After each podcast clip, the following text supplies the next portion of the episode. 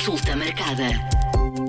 Na semana passada falámos aqui sobre os três rastreios oncológicos eh, disponíveis em Portugal e sobre a importância dos rastreios. Esta semana falamos de prevenção quaternária com Bernardo Gomes. Olá, Bernardo.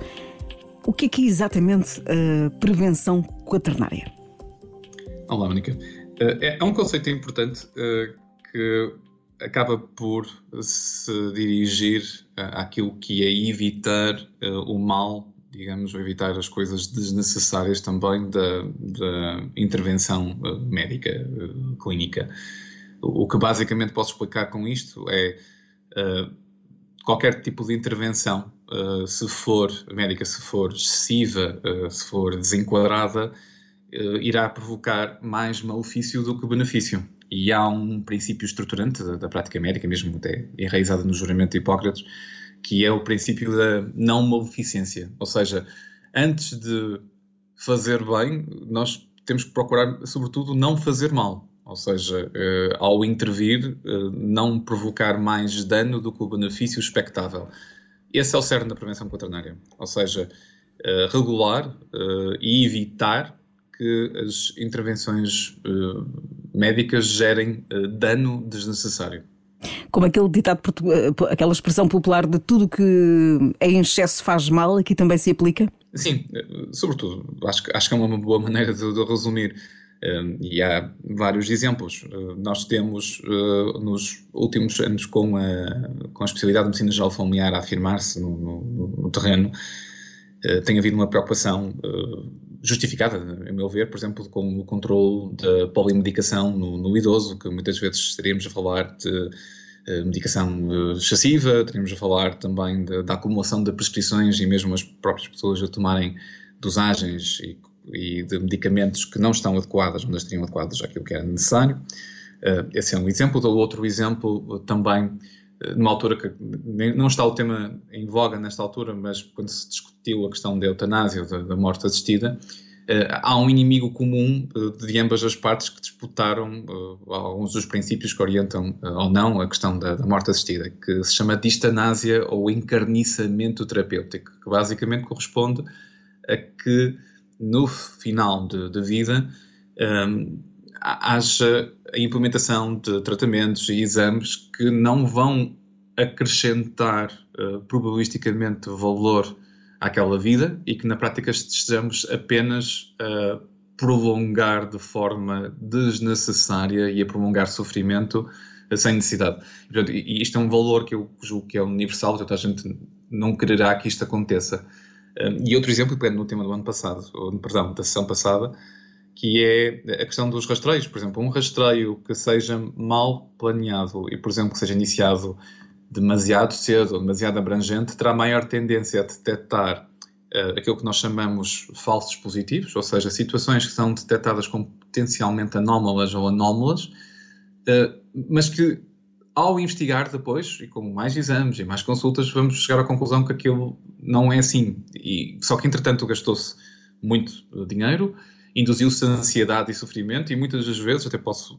eu recordo-me de, de, situações em que, ao fazer exames um bocadinho desgarrados, uma pessoa encontra uma imagem suspeita, um achado uh, algures uh, no, no, corpo e aquilo origina, por exemplo, exames invasivos e ansiedade e preocupação e acaba-se por ver que não, não era nada. E, portanto, isto é para apelar ao sentido de que nós precisamos de compreender que qualquer exame ou qualquer intervenção médica tem um potencial associado que é potencialmente negativo, uh, tendencialmente será positivo, mas é preciso sempre ter em conta isto e, nomeadamente, esta questão de, um, de, destes exames feitos sem indicação que têm este potencial pernicioso de sofrimento induzido, de gastos necessários, que nada em ajuda à pessoa ou até próprio sistema de saúde em termos de sustentabilidade. Fora do Serviço Nacional de Saúde, no setor eh, privado, eh, sem o problema do, do, acesso aos cuidados de saúde que temos nesta altura, mas sendo o setor privado também um negócio, eh, será que há aqui também mais prescrição de, de exames que podiam ser evitados? Eu julgo que não haverá grande dúvida que os incentivos estão sempre reunidos nesse sentido. Ou seja, na prática, nós precisamos, é isso que vale a pena dizer, independentemente das nossas escolhas enquanto sistema de saúde, seja um sistema de saúde mais público, mais privado, ou público ou privado, tem que haver regulação. E, e, é uma palavra que é muito pouco usada e muito pouco falada em, em Portugal, nomeadamente, apesar de um trabalho meritório desenvolvido por algumas entidades nesse, nesse contexto, mas é preciso reforçar isso, ou seja, eh, na prática, nós sabemos que um, se os exames complementares de diagnóstico acabam por ser algo que até eh, a própria cultura uh, portuguesa valoriza em termos de abordagem,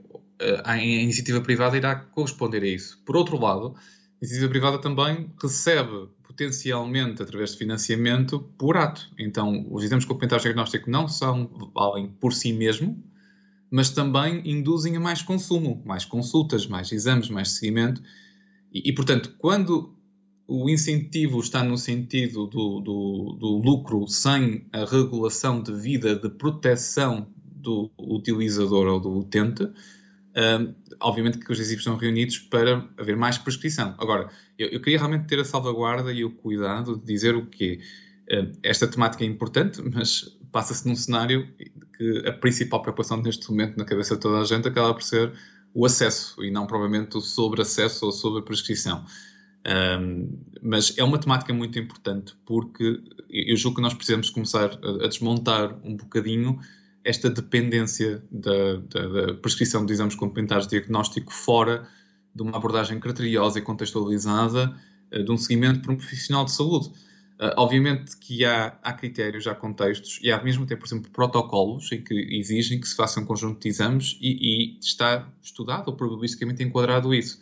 Agora, efetivamente, uh, estarmos a insistir numa rotina de, por exemplo, dos chamados check-ups anuais com uma miríade de análises é, é completamente estapafúrdio. Uh, induz gastos, uh, aumenta a probabilidade de se encontrarem coisas que não correspondem a motivos reais de preocupação, e isto, obviamente, com exceção de pessoas que têm uh, antecedentes familiares, antecedentes pessoais ou necessidades enquadradas, mais uma vez, fazer esse tipo de exames. Agora, é, é preciso mesmo ter aqui um bocadinho de, de noção de que no passado, ainda no presente também, mas no passado havia muito esta questão de fazer uma miríade de análises completamente descontextualizadas. E é preciso ter aqui a noção de que há sempre um potencial de mal associado cada vez que fazemos estas coisas sem um, um, um enquadramento devido. São feitos uh, check-ups, uh, análises de rotina, exames de rotina a mais em Portugal, pode-se dizer eu, isso? Eu julgo, eu julgo que não, não, não deve ser muito difícil fazer essa afirmação, nomeadamente uh, porque ainda temos algum trabalho nesse contexto. Agora, há aqui um trabalho também de, de literacia e é um trabalho também de, de, de educação. É, é, difícil, por exemplo, fazer passar a mensagem daquilo que nós chamamos pronto, abordagens probabilísticas e populacionais, de, de, fazer passar a mensagem de que, atenção, que há mesmo um, um mal possível de estarmos a fazer exames que possam indicar coisas que não são realmente preocupantes e tentar descrever este cenário daquilo que possa ser uma, um, um, trajeto de sofrimento evitável, de ansiedade e de custos, simplesmente porque estamos a, a fazer um, exames que têm essa probabilidade sem outro determinado contexto. Um, existe algum trabalho desenvolvido, e nomeadamente uh, tenho cuidado de destacar a especialidade de medicina geral familiar, porque nesta questão, por exemplo, das USFs, em termos de, de indicadores e preocupações, havia e há a, noção da possibilidade de, uh, de de poupança de, de, custos em sobremedicação ou sobre prescrição para deslocar esse, uh, esses fundos para situações que possam ser mais uh, benéficas. Agora, eu tenho sempre cuidado de destacar que, obviamente, o acesso é a principal preocupação. Agora, eh, efetivamente, também vale a pena dizer o seguinte, que é, ao comprimirmos o tempo de seguimento de cada doente e ao colocarmos mais pressão sobre todo e qualquer profissional de saúde, é natural que, mesmo, por exemplo, num contexto mais rápido, uh, os profissionais uh, coloquem mais ênfase no, nos exames complementares de diagnóstico, porque é uma forma eh, mais rápida de atuação. Quando muitas das vezes estar até mesmo a explicar os prós e os contras de estar a fazer um determinado exame, quando na prática é, é, benigno em termos, ou aparentemente benigno na sua intervenção inicial, mas pode ter consequências em termos de eh, decisões posteriores e de ansiedade e de custos que não são nada favoráveis. Mas este, esta situação de, de, dessa explicação demora tempo e, e, eu compreendo perfeitamente, por exemplo, no calor do, do, do dia a dia, do cotidiano, um, não existe muito tempo para, para o fazer. Portanto, eu, eu julgo que isto merece mesmo um debate uh, e uma conversa alargada e, e, mesmo alguma preocupação em termos de, de campanha uh, para tentar evitar alguns destes males. Que é, é difícil fazer este tipo de apelo de trabalho generalizado numa altura em que o acesso falha em, em boa parte do país. Eh, as dificuldades no acesso aos cuidados de saúde nesta altura podem levar, esta pressão pode levar os profissionais de saúde então a, a prescrever mais exames para o processo ser mais acelerado, é isso? É, é uma forma de segurança para o próprio profissional, porque na, na, depende da pressão, na prática há uma resolução e uma decisão de apoio com, em base de, de exames, mas há também a falta de tempo para estar, muitas das vezes, a, a desmontar a expectativa de um, de um utente que, que ia fazer um determinado exame. E, e, nós temos situações descritas pelos colegas de medicina geral familiar no terreno que, que, são clássicas, que é a procura, por exemplo, de, de cuidados no, no setor privado e a lógica que eu expliquei previamente passa muitas vezes por uh, vamos prescrever este exame, mais este exame, vamos ter mais este exame e mais este exame. E, e, e esta, esta pressão depois da, da prescrição do, dos exames é bem vista por parte do utente, mas chega a uma situação em que o próprio profissional olha para aquilo, o profissional do, do público, e diz: Não, isto não faz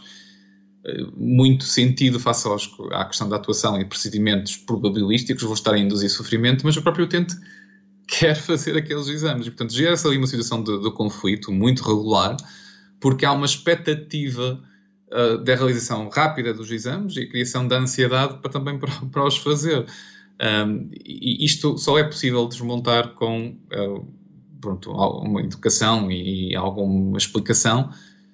cujos próprios profissionais de saúde, no exercício das suas funções, nomeadamente no setor público, não têm assim tanto tempo para o, para o fazer. E, portanto, em atuações, seja do dia a dia da rotina, seja mesmo em termos de contexto de, de, de, algumas, de alguns contextos de urgência, há efetivamente também um incentivo para, para prescrição, eh, para não haver conflito uh, e para também mitigar alguma perda de tempo. Eh, isto requer aqui também alguma, algum trabalho dos profissionais de saúde. Ah, sim, isso obviamente. Agora, a questão é, é, acaba por ser como é que as organizações estão montadas e como é que os incentivos estão reunidos. E, e, e neste contexto, é muito difícil, a partir do momento em que se instala a expectativa mesmo cultural de que há exames uh, potencialmente uh, feitos numa, numa, altura correspondente à expectativa do, do, utente, mesmo sem contexto, depois de desmontar isto é, é, difícil, mas é preciso explicar que por cada exame feito fora do contexto, eu estou a pôr pressão sobre exames que têm que ser feitos para pessoas que têm realmente essa necessidade e o contexto de o fazer. E, portanto, o, o, o saco não é infinito. Quer dizer, nós precisamos de priorizar, precisamos de perceber quem precisa mais, mas sobretudo aqui a minha chamada de atenção é mesmo para a própria pessoa estar a fazer um exame fora do contexto que é julgado necessário, racional pelo próprio profissional de saúde, geram situações uh, difíceis. Mas, e mais uma vez, eu dou aqui outro nó a dizer que uh, estou a falar, estou a ouvir histórias também de que a, a, negação do, do, acesso ou a discussão de que dizer que não, não, esse exame não, não, é necessário gerou situações de conflituosidade uh, e, e, e, também, claro, há situações em que o próprio exame teria alguma indicação e pode não haver uma avaliação correta por parte do profissional que, que, que diz que não é necessário. Isso, essas situações existem. Agora, é preciso ter a noção do, do bolo como um todo e, e, por exemplo, em situações de promoção, há um exemplo clássico também que tem que ser dado, exemplos de, de rastreios. Eh, estar a promover, por exemplo, rastreios alargados, uh, sem, por exemplo, assegurar que há uma resposta capaz e rápida a qualquer situação que seja detectada, é um absurdo moral e ético, porque na prática o que nós estamos a fazer é estar a detectar coisas para depois dizer às pessoas que não temos capacidade de as seguir. E isso é absolutamente uh, imoral. É uma falta, uma falta de ética de todo tamanho. E, portanto, isto é um exemplo clássico de uma, de uma intervenção com mais mal do que bem, porque nós estamos a detectar potenciais situações uh, induzindo sofrimento e ansiedade sem depois ter velocidade na sua abordagem. Portanto, isto é um dos problemas clássicos do, do, do, dos rastreios. Uh, logo, eu, eu, julgo que tem que haver aqui bom senso, uh, certamente, e, e, uma conversa clara sem subvalorizar e subestimar o problema primário nesta altura, que me parece ser a questão da falta do acesso. E muita literacia em saúde também, porque normalmente preve... Eh, eh, à palavra prevenção associamos sempre uma coisa positiva. Ah, sim, por acaso é, é, é uma abordagem de, afiada e verdadeira, exatamente isso. Ou seja, há mesmo mal na própria possível prevenção, ou seja, precisamos ter aqui a noção de como é que as coisas são realmente feitas um, e, e, acho que não simplificar, ou seja, acho que é preciso uh, explicar de forma o mais simples possível, mas não simplificando ao ponto de tornar falsa. E, e, na verdade, por exemplo, uma coisa que me preocupa nesta altura com, com este contexto que nós vivemos uh, em Portugal, com a desagregação da resposta em saúde e assimetrias que estamos a viver e estão implantadas, é, por exemplo, estarmos a pegar iniciativas isoladas de cariz municipal ou supramunicipal de proximidade, uh, induz também, para além das iniquidades que induz a nível territorial e a nível nacional, uh, claro que os rastreios deveriam ser o mais integrados possível a nível nacional, Induz também aqui uma pressão, se não for devidamente calculada, sobre os serviços de saúde, que podem não estar devidamente enquadrados ou capacitados para dar uma resposta em tempo útil à carga adicional de coisas que possam ser detectadas. E, e chamo mesmo a atenção de que é, é, mesmo preciso ter calma e serenidade na discussão, por exemplo, da, situação dos rastreios populacionais, das idades e dos critérios, porque obviamente que nós queremos evitar que as pessoas uh, faleçam, evitar que as pessoas tenham problemas graves e querer detectar o mais cedo possível. Mas atenção que nós, quando nós abrimos os critérios e, de, e tentamos detectar mais, mais cedo, também aumentamos a probabilidade de ter situ, detecção de situações que nunca iriam dar uh, problemas reais. E, e, isso também gera sofrimento, ansiedade, intervenções necessárias uh, e às vezes, às vezes mesmo sequelas para a vida, com intervenções cirúrgicas que possam ter que ser feitas eh, para despiste de, de, daquilo que são uma potencial situação oncológica, e afinal aquilo não era nada disso. E, portanto, eh, isto é uma, é uma conversa complicada, mas necessária, fazer ver que é melhor nós termos uma lógica de exames e intervenções médicas num contexto uh, clínico, probabilístico e bem pensado para que conseguimos ter um equilíbrio entre o bem que conseguimos gerar pela intervenção e pela detecção e o mal que possamos estar a gerar por uh, detecção e tratamento que não acrescentam grande coisa ou prejudicam. Uh, pronto, isto tudo, obviamente, num, num, contexto de acesso necessário e, e, também de equilíbrio eh, financeiro dos sistemas de saúde. O Bernardo falava, um, falava há pouco na, na, medicação excessiva, por exemplo, dos idosos, idosos que muitas pessoas tomam muitos medicamentos uh, diários. Eh, ajudaria aqui eh, eh, se os profissionais de saúde revissem com mais frequência a medicação e as doses que estão a ser indicadas para, para estas pessoas? Esse trabalho é feito, felizmente. Uma das coisas que eu posso dizer que tenho algum orgulho, até mesmo como português e profissional de saúde, é dos meus colegas de medicina geral familiar nas, nas USFs. E mesmo, diga-se passagem, sem qualquer tipo de subestimativa dos colegas de, de, das UCSPs, que agora supostamente, agora nem sei como é que as coisas irão evoluir, mas toda a gente irá ser o SF. Mas, digamos assim, a especialidade de medicina geral familiar e o trabalho que, que houve de uma profissionalização adicional e da reflexão por, por indicadores de, de qualidade eh, passou por entre, entre outras coisas, nomeadamente por, por, esse foco, a questão de, por exemplo, do, do idoso polimedicado, muitas das vezes do idoso medicado com o mesmo medicamento, mas com caixas diferentes, e acaba por estar a fazer uh, dosagens que não correspondiam. Uh, o idoso estaria a fazer medicação com internações importantes por estar a ter prescrições de locais diferentes, mas não estariam a ser devidamente integradas o idoso que estaria a fazer, por exemplo, medicação como crónica, como benzodiazepinas, com efeitos nocivos uh, e que precisavam e precisavam de ser, uh, digamos, retirados progressivamente para uma melhoria da, daquela, daquela qualidade de vida no, ao longo, no longo termo. Portanto, há, há, há, um trabalho já de longa data a ser feito neste aspecto. O, o que vale a pena dizer é nós precisamos balançar isto também com, por exemplo, incentivos muito apertados no sentido da, restrição de, da prescrição. E isso levantou agora alguma atenção, até com, com, os, com as unidades de saúde familiares, com aquilo que foi recentemente uh, indicado pelo, pelo governo. Um, e, portanto, é, é, uma conversa que tem que ser feita equilibrada e cada vez mais difícil numa sociedade polarizada em que se berra mais do que se conversa, mas para quem tem responsabilidades é preciso mesmo pôr o tema na ordem do dia, no sentido de uh, tentar prevenir coisas desgarradas ou intervenções desgarradas em saúde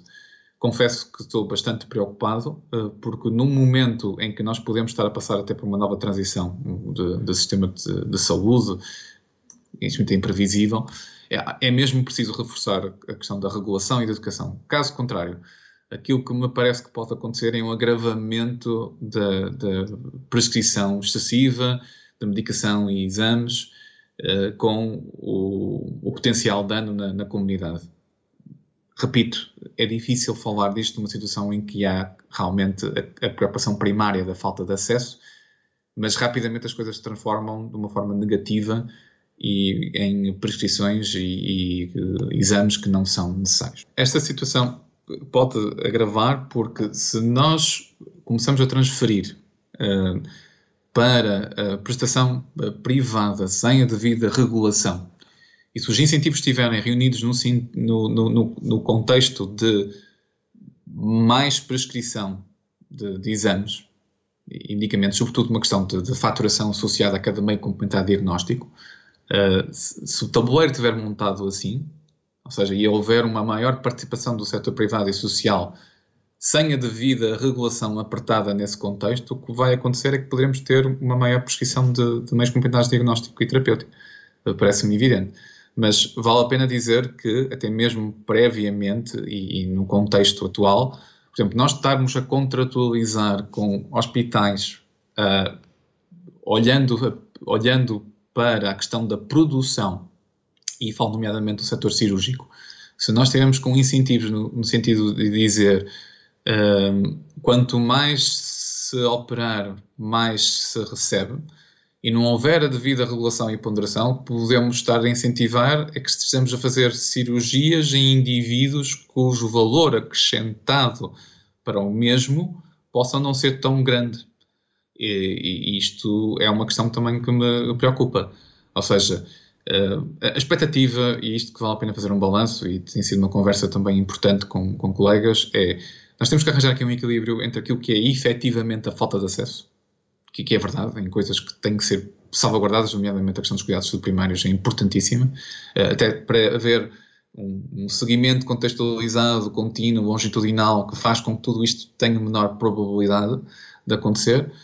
uh, contrabalançando isso com um, a, a, a, forma como, como nós desenhamos o sistema em termos de prestação de cuidados de saúde, nomeadamente à peça, ou seja, por cada ato, por cada indivíduo, mas sobretudo por cada ato associado a cada indivíduo, nomeadamente os meios comunitários diagnóstico ou cirúrgico. Se isso não for devidamente uh, regulado, temos efetivamente o problema, ou, ou, ou, melhor, o potencial problema de agravamento deste tipo de situações. Portanto, uma mensagem final uh, para os utentes, uh, para deixar aqui a mensagem de que se calhar não é preciso pedir tantos exames quando não são, quando não são necessários. A mensagem-chave para mim é que é mesmo importante nós termos um profissional de saúde em quem confiamos e que acaba por mediar a nossa relação com, com o sistema de saúde e ajudar-nos a fazer as melhores opções de acordo com aquilo que é o nosso perfil, que não passa uh, necessariamente por uma abordagem igual para toda a gente, mas gostava mesmo de destacar e tentar desmontar a ideia deste valor acrescentado dos check-ups anuais com múltiplos, múltiplas análises de exames que, em exceção antecedentes familiares e antecedentes pessoais, não são uma, uma grande ideia. Consulta marcada.